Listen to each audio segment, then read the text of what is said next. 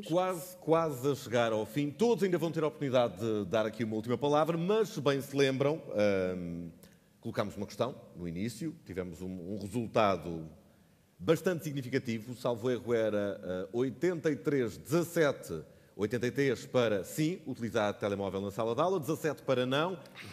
Peço a vossa participação para percebermos se estas, se estas uh, mais de duas horas serviram para mudar algumas opiniões. Eu já vi que estava aqui um resultado, mas a, a votação não estava fechada. Uh, a votação está ativa.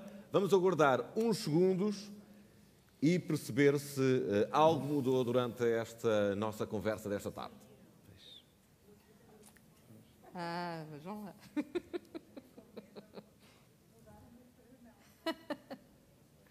Ainda Já assim, a maioria votou? absoluta. Vamos, vamos fechar a votação. Está encerrada e vamos ver os resultados. Igual, 83, 83 a 17. Eu Portanto, diria deste de- Deixem-me fazer assim por alto e, e quem não tiver problema em assumir eh, a sua mudança eh, de voto, porque podem ter mudado para um Sim, lado sim, ou para o outro sim, e estamos iguais. Alguém aqui mudou de opinião durante este debate? Olha, Uma pessoa, a doutora Isabel Alçada, muito rapidamente, mudou de, opinião porquê? Fiquei com Não mais era o nosso objetivo. E com a questão mais bem problematizada. E isso fez-me mudar, claro. Quando as pessoas aprofundam um assunto, eh, na verdade, estão a mudar para melhor. Eu acho que esta discussão fez-me mudar para melhor. Ainda bem, ainda bem que assim foi. Espero que tenha sido o mesmo com todos. Um último comentário a este resultado que é muito eh, semelhante, é igual ao que vimos no início. O documentário é que fruto proibido é mais apetecido. Portanto, deixemos de proibir aquilo que é útil numa sala de aula e não me parece que eh, na sala de aula não esteja vigiado pelo professor. Parece que é quando está lá em casa, fechado no quarto, com o, eh, o computador ou com o telemóvel à sua vontade, aí é que são os perigos. Não é numa sala de aula onde o professor, um um educador está com o aluno que ele correr- correrá qualquer espécie de perigo. Sim, senhor, Sr. Professor. Eh, só o caminho faz-se caminhando, e, mas o caminho é sempre muito bonito, não é? Sobretudo quando estamos disponíveis a olhar para ele com, com essa capacidade de nos encantarmos com aquilo que vamos descobrindo. Pode dizer só que falou aqui também muito da necessidade de formação dos docentes e realmente a formação dos docentes não nas tecnologias, como utilizar determinados aparelhos, mas como introduzir isso na sua prática pedagógica. Práticas pedagógicas ativas é o essencial e dizer que quando estamos a falar de telemóveis ou tecnologias de aula, estamos a falar de cidadania, cidadania ativa e esse enfoque é importante ter.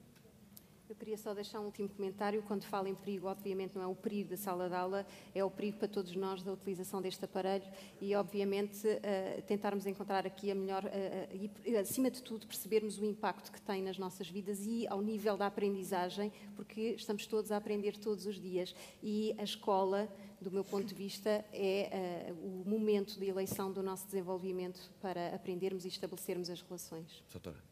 Eu, eu saio daqui, quero um- dar aqui uma palavra de, no fundo, de, de esperança, que hajam encontros, de facto, digitais na sala de aula, mas continuem a haver encontros face a face, a olhos nos olhos, de toque e de passagem de, no fundo, daquilo que sentimos uns com os outros e de- desse tipo de trocas, e que às vezes seja com o encontro da tecnologia, outras vezes com o desencontro da tecnologia, que, que paire por ali, eh, numa sala de aula. Penso que estamos, a abordar isto, foi, foi bom, foi muito bom, como dizia a doutora Isabel Alçada, e eh, todos nós aprofundamos as ideias, isso é importante, mas ainda estamos no caminho, acho que há aqui muito, estamos muito pela rama da- do problema, é fácil conseguir alguns consensos, eh, lá está, todos nós eh, nos encontramos nos corredores e sempre, ah, estamos todos a dizer o mesmo, eh, mas de facto este, este, este assunto é, é sério e precisava de ser mais aprofundado. E nós precisamos, de facto, insisto nisso, estamos eh, a desperdiçar talvez um problema da escola, de não ser estimulante, e nisso estou totalmente daquele lado, é, é que de facto a escola anda em contraciclo com os jovens de hoje. E, e, portanto, desse ponto de vista, só por isso o telemóvel já é um, é um- há um voto a favor do sim, porque é uma coisa que- com que eles se identificam naturalmente. A escola tem que encontrar mais pontos, mais pontos de A contacto última intervenção e última ah, opinião deste debate ah, vai ser dada pela professora Isabel Leite, do Conselho Consultivo uh, EDLOG. Uh, quero saber também a sua opinião sobre tudo aquilo que ouviu aqui esta tarde. que, que comecei com a opinião a responder não. não à utilização do telemóvel na sala de aula. Voltei a responder não, mas uh, o, conjunto de argumentos aqui apresentados uh, fazem-me pensar que, na realidade, se calhar, quando nós estamos a responder, cada um está a valorizar diferentes aspectos da, da questão, uhum. não é?